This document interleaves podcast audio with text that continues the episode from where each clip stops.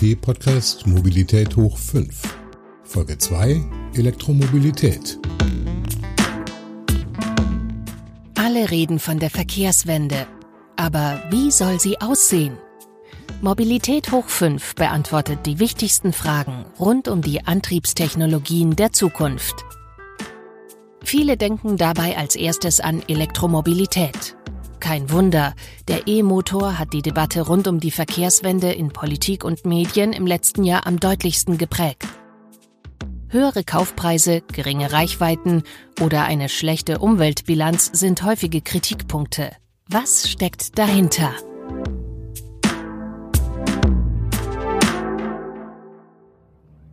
»29. April 1899. Großer Zinnober im Städtchen Acher vor Paris. Wieder einmal hat die Zeitung La France Automobile zum Geschwindigkeitswettbewerb für Straßenfahrzeuge geladen. Und auch Camille Genazzi steht wieder am Start. Doch dieses Mal sitzt der belgische Ingenieur und Rennfahrer in einem neuen und spektakulären Fahrzeug, das er innerhalb weniger Wochen konstruiert hat.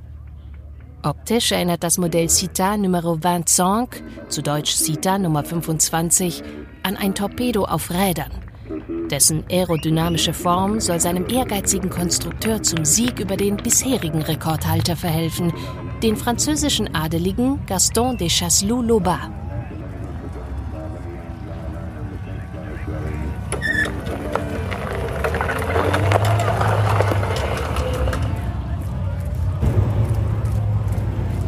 Unter den Augen seines Rivalen geht Genazzi auf die zwei Kilometer lange Strecke.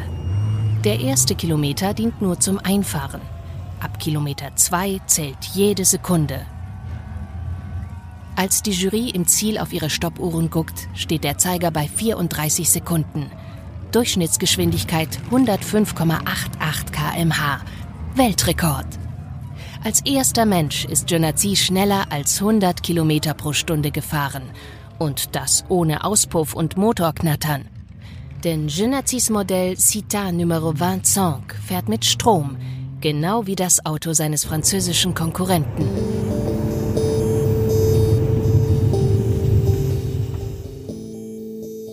Tatsächlich erfreuen sich Elektroautos um die Jahrhundertwende großer Beliebtheit, besonders in den USA. Auf 1688 Dampfautomobile kommen hier 1575 Elektrofahrzeuge. Die Benziner liegen mit 929 Fahrzeugen auf dem dritten Platz. Aber auch in Europa sprießen kleinere und größere Elektroautobauer wie Pilze aus dem Boden. Fast 30 sind es allein in Deutschland. 1899, im Jahr von Genazzis Rekordfahrt, entwickelt der junge Ferdinand Porsche in den Wiener Lohner Werken sein erstes Elektroauto. Der Lohner Porsche hat eine Höchstgeschwindigkeit von 37 km/h und kann mit seinem 410 Kilogramm schweren Bleiakku maximal 50 Kilometer weit fahren. Theoretisch hat der Elektromotor viele Vorteile gegenüber den Verbrennern. Er ist leise, langlebig, verschleißarm, produziert keine Abgase und hat den höchsten Wirkungsgrad unter allen Antriebsarten, macht also die meiste Mobilität aus der transportierten Energie. Und bergab und beim Bremsen kann der Motor zum Generator werden. Er gewinnt über Rekuperation Strom zurück.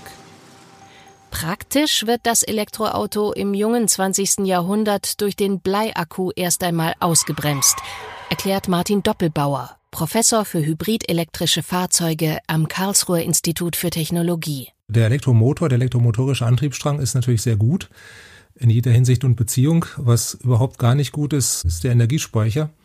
Mit dem Bleiakku kommt man da halt auf Energiedichten, die da nicht ausreichend sind. Und der Lithium-Ionen-Akku, der unterscheidet sich ja wesentlich von dem, was wir an Akkutechnologie vorher hatten. Der erste Lithium-Ionen-Akku kommt 1990 auf den Markt. Die kleine und leichte Batterie macht Laptops, Mobiltelefone und Akkubohrer zuallererst tragbar. Im Vergleich zu ihren Vorgängern haben sie eine hohe Energie- und Leistungsdichte und eine lange Lebensdauer, können oft auf- und entladen werden, ohne dabei dramatisch an Leistungsfähigkeit zu verlieren. Mit den neuen Akkus und dem wachsenden Umweltbewusstsein wird auch die Elektromobilität wiederentdeckt. Mit dem Leaf bringt Nissan 2010 das erste in Großserie produzierte Elektroauto auf den Markt. 2013 folgt Renault mit dem Zoe. Bereits im Jahr zuvor hat Tesla mit dem Model S demonstriert, dass das vernünftige E-Auto auch schnell und schnittig kann. Anfangs ist das E-Auto vor allem eine Sache für Überzeugungsfahrer oder den großen Geldbeutel. Mit politischer Unterstützung beginnt sich die E-Mobilität aber langsam in Bewegung zu setzen. Ende 2014 sind weltweit knapp 845.000 Elektroautos und Plug-in-Hybride unterwegs. Ende 2019 sind es beinahe 8 Millionen, also neunmal mehr. Fast die Hälfte davon fährt aktuell in China über die Straßen. In Norwegen steht bereits jeder zweite Neuwagen unter Strom. Hierzulande waren Ende 2019 rund 140.000 reine E-Autos und 100.000 Plug-in-Hybride unterwegs deutlich weniger als die eine Million Elektroautos, die die Bundesregierung bis 2020 auf die Straße bringen wollte. Aber immerhin 60 Prozent mehr als noch 2018. Zum Vergleich, insgesamt rollen aktuell über 47 Millionen Verbrenner-Pkw über Deutschlands Straßen.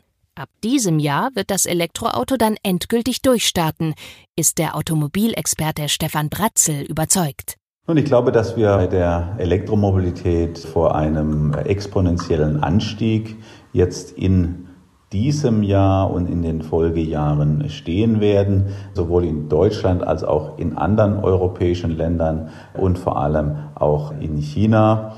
Wie stark der Anstieg sein wird in den nächsten Jahren, hängt stark von diesen RIP-Faktoren, die RIP-Faktoren, wie ich sie gerne nenne, Reichweite, Infrastruktur, Preis ab. Allerdings sind die Automobilhersteller jetzt ja auch aus regulatorischen Gründen, insbesondere aus dem Thema der CO2-Regulation in Europa, äh, gezwungen, den Anteil an Elektrofahrzeugen stark zu erhöhen. Denn ab diesem Jahr in Europa verkaufte Neuwagen dürfen im Schnitt nicht mehr als 95 Gramm CO2 pro Kilometer ausstoßen. Reißen die Hersteller diesen Flottengrenzwert, drohen Strafzahlungen in Millionenhöhe. Ein Grund, warum gerade jetzt so viele Elektroautos neu auf den Markt kommen, sagt Bratzel. Mit der Zahl der Modelle wächst auch die Auswahl für die Verbraucher. Und für die geht es nach wie vor um die drei Gretchenfragen. Ist dein E-Auto überhaupt bezahlbar? Wo lade ich die Batterie? Und wie weit kann ich fahren? Gerade die Reichweitenangst lässt viele noch vor einem Umstieg zurückschrecken. Dabei sind die Stromfahrzeuge mittlerweile deutlich ausdauernder unterwegs, erklärt Martin Doppelbauer vom Karlsruher Institut für Technologie. Was heute auf der Straße ist, das ist von der Energiedichte etwa doppelt so gut wie das, was sie vor fünf bis sieben Jahren hatten. Abgesehen von den teuren Teslas kamen die ersten E-Autos im Alltag kaum einmal über 150 Kilometer. Heute sind durchschnittlich 250 bis 300 Kilometer am Stück machbar. Tendenz weiter steigend. Mehr als genug also für rund 90 Prozent aller Berufspendler, die Untersuchungen zufolge maximal 50 Kilometer pro Tag unterwegs sind.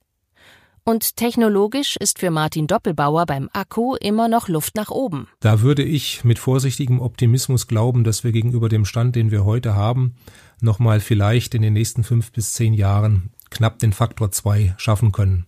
Ich gehe also davon aus, dass wir demnächst Fahrzeuge haben mit 1000 Kilometern Reichweite. Tatsächlich verspricht Tesla für das Model S Long Range bereits heute eine Reichweite von 610 Kilometern. Samsung arbeitet aktuell an einer Feststoffbatterie, die ein E-Auto mit einer Aufladung 800 Kilometer weit bringen soll. Klar ist, Elektroautos bieten mehr Kapazität, also Alltagstauglichkeit, als noch vor einigen Jahren. Ihre Anschaffungskosten sind aber nach wie vor höher als bei vergleichbaren Verbrennern. So hat etwa VW die Reichweite seines Kleinwagens e-Up auf 260 WLTP-Kilometer fast verdoppelt und den Preis um 1500 Euro gesenkt. Trotzdem kostet der Stromer mit knapp 22.000 Euro fast 9.000 Euro mehr als der Benziner. Steuervorteile und eine Kaufprämie sollen die Mehrkosten in Deutschland zumindest teilweise ausgleichen. Erst Anfang des Jahres hatten Bundesregierung und Autohersteller den Umweltbonus für E-Autos auf 6000 Euro erhöht. Im Rahmen ihres Konjunkturpakets gegen die Folgen der Corona-Krise hat die Große Koalition nun noch einmal nachgelegt. Mit der sogenannten Innovationsprämie steigt der Umweltbonus zeitlich befristet auf bis zu 9000 Euro. Auch beim Preis des E-Autos ist die Batterie der entscheidende Faktor. Und die sind durch effizientere Produktionsprozesse und größere Stückzahlen nach und nach günstiger geworden. Bis 2025 könnten die Stromer dann auch mit konventionellen Fahrzeugen gleichziehen, zeigt sich Autoexperte Bratzel vom Center of Automotive Management in Bergisch Gladbach überzeugt. Äh, dann könnten auch äh, Fahrzeuge mit Verbrennungsmotor teurer sein im Anschaffungspreis als Fahrzeuge mit äh, Batterie oder reine Batterie elektrische Fahrzeuge. Und dann könnte es relativ schnell gehen, weil in der Nutzungsphase sind die batterieelektrischen Fahrzeuge deutlich günstiger. Wir haben niedrigere Stromkosten pro Kilometer. Plus äh, wir haben dann eine sehr viel geringere Wartungsintensität und das macht Elektrofahrzeuge dann über längere Frist recht attraktiv. Elektroautos brauchen schließlich keine Zündkerzen, Zahnriemen oder Motoröl. Sie haben weder Kupplung noch Kühler, die kaputt gehen können, und die Rekuperationstechnik schont zudem die Bremsbelege. Aber auch mit größerem Akku oder kleinerem Preis. An die Ladesäule müssen Elektroautos regelmäßig und in jedem Fall. Besonders bequem geht das natürlich mit einer Wallbox in der eigenen Garage, weiß Martin Doppelbauer, der seit sieben Jahren Elektromobil fährt. Das ist ungefähr genauso aufregend und genauso kompliziert wie ein Handy zu laden. Also Sie müssen den Stecker reinstecken, das ist die gesamte Herausforderung. Und jedes Mal, wenn Sie dann kommen und losfahren wollen, haben Sie ein volles Auto. Eine Möglichkeit, die bislang Hausbesitzern vorbehalten war. Eine Gesetzesänderung soll nun auch Mietern und Wohnungseigentümern in einer Wohnungsanlage das Recht geben, in der gemeinsamen Tiefgarage auf eigene Kosten eine Wallbox zu installieren. Zwischen 75 und 85 Prozent aller Ladevorgänge finden nach Zahlen des Bundesverkehrsministeriums zu Hause oder am Arbeitsplatz statt. Deshalb will die Bundesregierung ab diesem Jahr private Wallboxen erstmals mit 50 Millionen Euro bezuschussen. Auch Ladesäulen auf Kundenparkplätzen sollen verstärkt gefördert werden, damit man während des Einkaufs seinen Akku aufladen kann. 50.000 neue Ladesäulen sind für die kommenden zwei Jahre geplant. Die Autobauer sollen ihrerseits 15.000 öffentliche Ladepunkte beisteuern. Bis 2030 soll man nach den Plänen der Regierung deutschlandweit an einer Million Ladesäulen Strom tanken können. Dieses Ziel ist heute noch weit entfernt. Aktuell gibt es rund 28.000 öffentliche Ladepunkte in Deutschland, davon 14 Prozent Schnellladesäulen.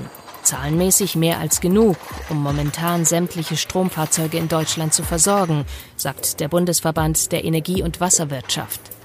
Allerdings fällt die Verfügbarkeit von Ladesäulen je nach Region und Wohnort noch sehr unterschiedlich aus. Wo es da aus meiner Sicht massiv fehlt, das ist einfach für die vielen Menschen, die in Eigentumswohnungen, in Mietswohnungen in den Speckgürteln der Städte leben, wo es einfach hunderte, tausende von solchen Wohnungen auf einem relativ engen Raum gibt. Da fehlen massiv Lademöglichkeiten, die muss man ausbauen. Fordert Martin Doppelbauer. Eine mögliche Lösung für den Elektroingenieur vom KIT, Straßenlaternen mit Ladepunkten auszurüsten. Nach diesem Prinzip hat das Startup Ubitricity zusammen mit Siemens gerade eine ganze Wohnstraße in London für das Laden mit Elektroautos umgerüstet. Insgesamt kann in der britischen Hauptstadt bereits an 1300 Laternen geladen werden. In Berlin soll Ubitricity 1000 Lichtmasten zu Stromtankstellen umrüsten. Starten soll das Projekt in zwei Außenbezirken, wo es in einigen Wohnsiedlungen keine privaten Parkplätze gibt. Der Vorteil der Laternenlader? Sie sind kostengünstiger als normale Ladesäulen Allerdings sind nicht alle Laternen für den Umbau geeignet und mit 3,7 Kilowatt laden die Lichtmasten ziemlich langsam. Für das allabendliche Aufladen sei das dennoch ausreichend, befindet Martin Doppelbauer. Man braucht da ja gar nicht viel Leistung. Die Fahrzeuge stehen ja sowieso die ganze Nacht. Und dann hätte man auch die Möglichkeit, wirklich breitflächig in die Masse hinein solche Ladepunkte zu schaffen. Auf längeren Fahrten brauchen Elektromobilisten natürlich eine schnellere Aufladung. In Deutschland, den Benelux-Ländern, Skandinavien und in großen Teilen von Frankreich sei die Abdeckung mit Schnellladern bereits ziemlich gut, so Doppelbauer. Wenn man nach Südfrankreich, Spanien, Portugal kommt, im mittleren Teil von Italien, Süditalien, da ist es auch noch relativ dünn ausgebaut. Aber so in Zentraleuropa ist es heute auf einem hervorragenden Stand und wird immer besser. In Großbritannien will etwa BP Chargemaster 400 Schnellladesäulen mit 150 kW bis 2021 an Tankstellen installieren. Die BP-Tochter betreibt mit 7000 Ladepunkten bereits das größte Ladenetz auf der Insel.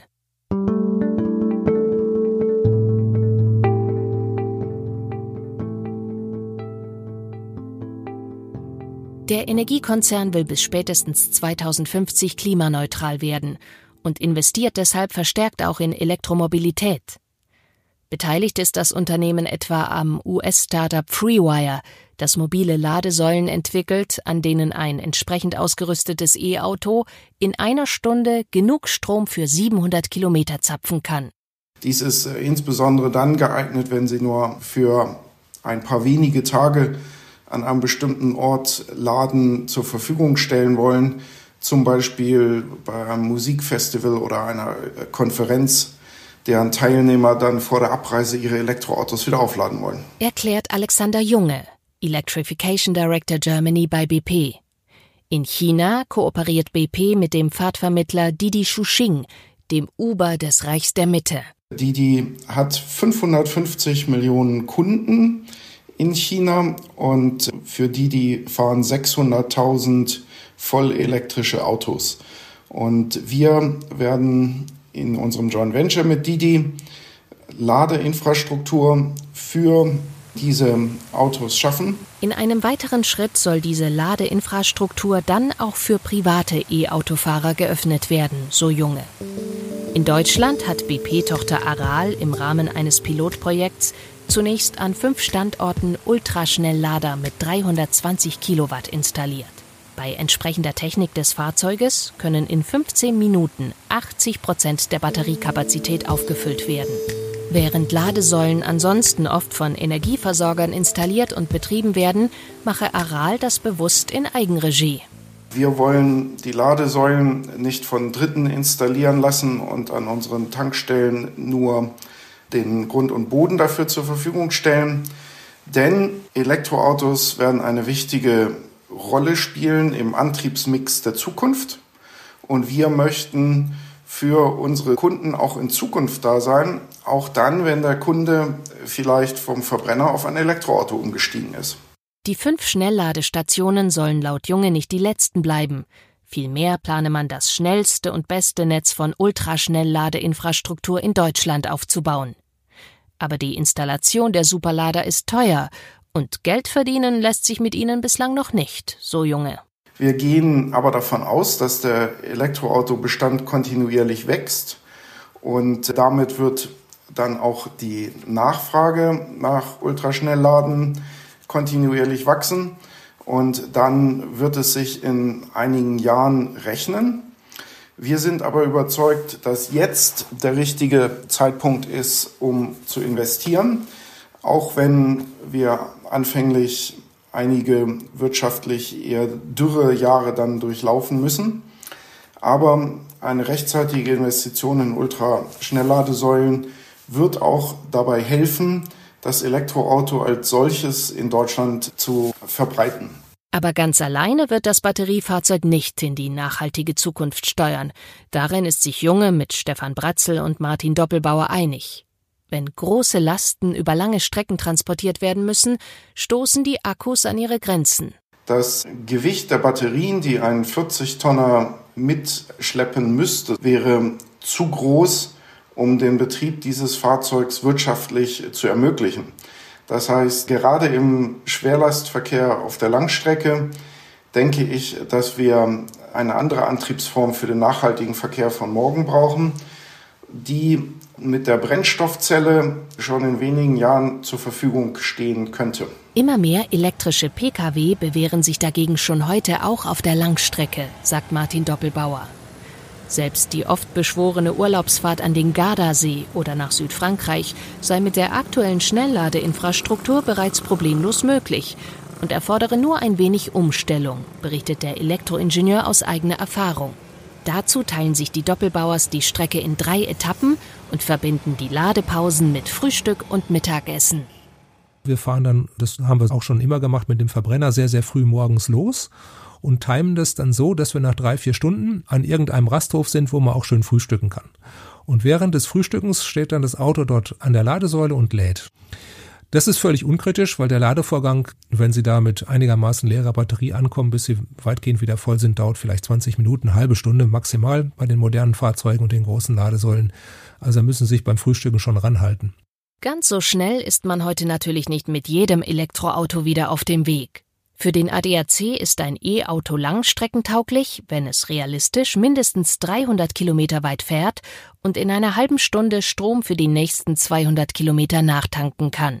Das gilt aktuell etwa für den Audi e-tron, den Mercedes-Benz EQC 400, den Porsche Taycan, den e-Soul und e-Niro von Kia sowie für sämtliche Tesla-Modelle. Allesamt hochpreisige Modelle bezogen auf die jeweilige Baureihe. VW will seinerseits mit dem ID3 und dem ID4 noch in diesem Jahr zwei Elektroautos auf den Markt bringen, die schnell laden und weit fahren können.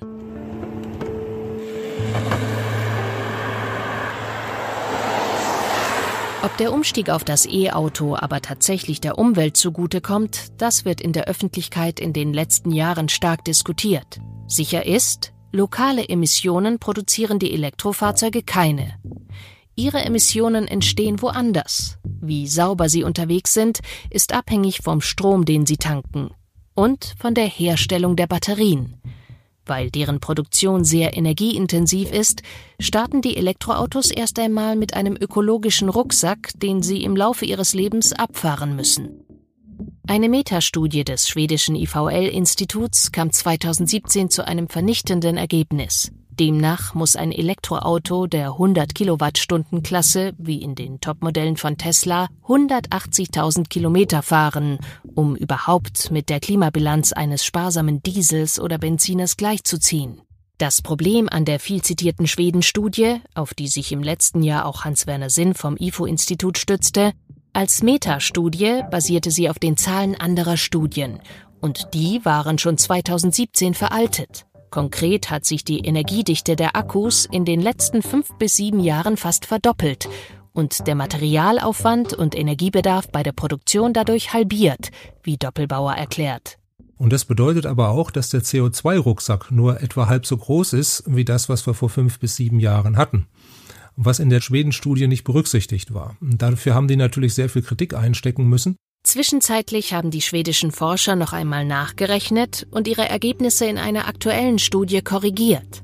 Bei der Akkuherstellung entstehen demnach im Durchschnitt zwischen 61 und 106 Kilogramm CO2-Äquivalente pro Kilowattstunde produzierter Batteriekapazität. Über die Hälfte weniger, als die Forscher 2017 veranschlagt hatten. Ursache für diese Verbesserung sei neben der Energiedichte ein langsam wachsender Anteil von regenerativem Strom in der Akkuproduktion und größere wie effizientere Batteriefabriken.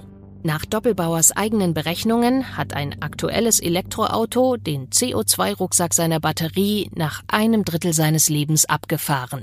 Es ist so irgendwo im Bereich 60.000 Kilometer.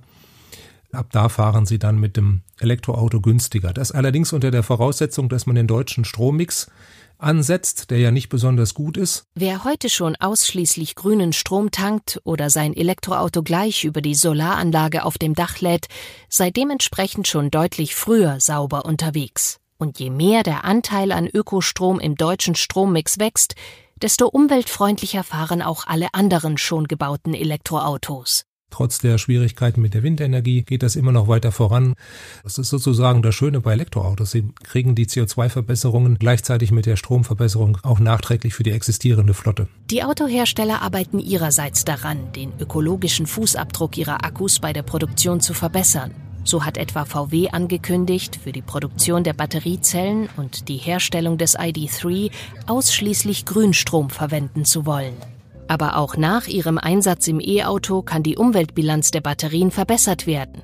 Sind sie für Fahrbetrieb nicht mehr leistungsfähig genug, haben sie nämlich immer noch 70 bis 80 Prozent ihrer ursprünglichen Kapazität. Bis zu zehn weitere Jahre könnten sie daher im stationären Betrieb verwendet werden, als Pufferspeicher für Solaranlagen, Ladesäulen oder um das Stromnetz zu entlasten. Tatsächlich schießen sogenannte Second Life Projekte in den letzten Jahren wie Pilze aus dem Boden. Volvo nutzt gebrauchte Batterien seiner E-Busse in zwei Wohnanlagen in Göteborg. Audi hat im Mai letzten Jahres am Euref Campus in Berlin einen Speicher mit e-tron-Akkus installiert. In der Johann Cröff Arena in Amsterdam speichern seit 2018 rund 150 Alt- und Neubatterien aus Nissans E-Autos den Strom von 4200 Sonnenkollektoren auf dem Dach des Stadions. Haben die Batterien dann ihr zweites Leben abgeleistet, können sie immer noch recycelt werden. Und auch hier werden weitere Fortschritte erzielt. Wir haben heute erfreulicherweise die Technologie, um etwa 90 Prozent der Batteriematerialien zu recyceln. Das ist noch nicht im Großeinsatz, aber damit beginnt man jetzt, das umzusetzen. BMW arbeitet etwa mit dem belgischen Recycling-Spezialisten Umicore an einem geschlossenen Kreislauf für Nickel und Kobalt. Über 90 Prozent der Metalle aus den Batterien könnten demnach zurückgewonnen werden, so das Ergebnis eines Pilotprojekts. Gerade Kobalt gilt als Problemrohstoff der Batterie. Die weltweiten Vorkommen würden zwar nach Expertenmeinung für Abermillionen Elektroautos reichen, aber rund 70 Prozent des Übergangsmetalls werden heute im Kongo abgebaut, teils unter katastrophalen Arbeitsbedingungen und unter Einsatz von Kinderarbeit, so die Kritik. Als Problem gelten hier vor allem illegale Minen in der Nachbarschaft staatlicher Kobaltminen. Schon aus Imagegründen wollen die großen E-Autobauer und Batteriehersteller nicht mit Menschenrechtsverletzungen in Verbindung gebracht werden und haben mittlerweile reagiert.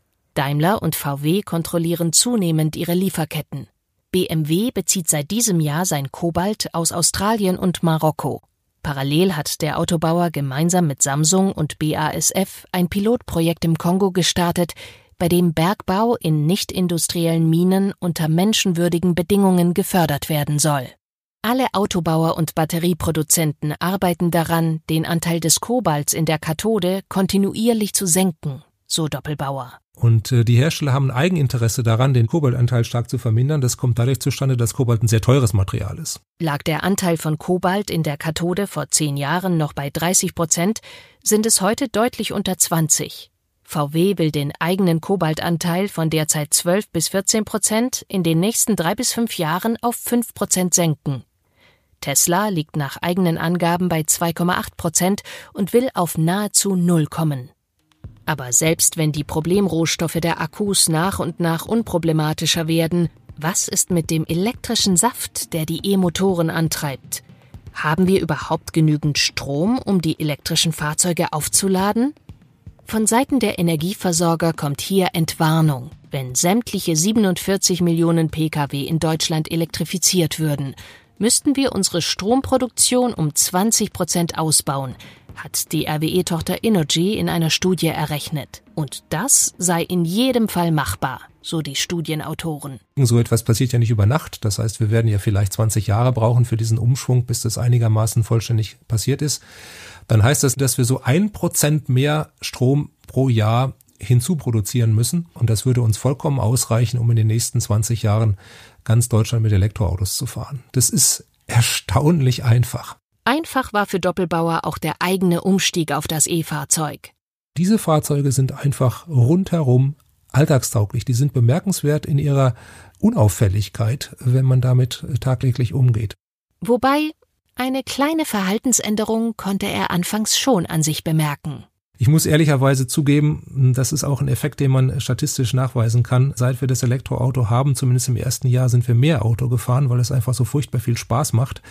Aber ich denke, dass sich das im Laufe der Zeit wieder ein bisschen gibt. Ein Effekt, der den Elektroingenieur aus Karlsruhe mit dem belgischen Elektropionier Camille Genazi verbindet. Das war Mobilität hoch 5 zum Thema Elektromobilität. Antrieb aus der Steckdose.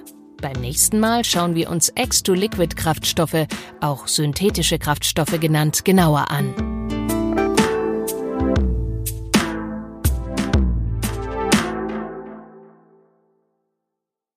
Mobilität hoch 5 wurde im Auftrag von BP vom Zeitstudio produziert und von der Tempus Corporate GmbH technisch realisiert.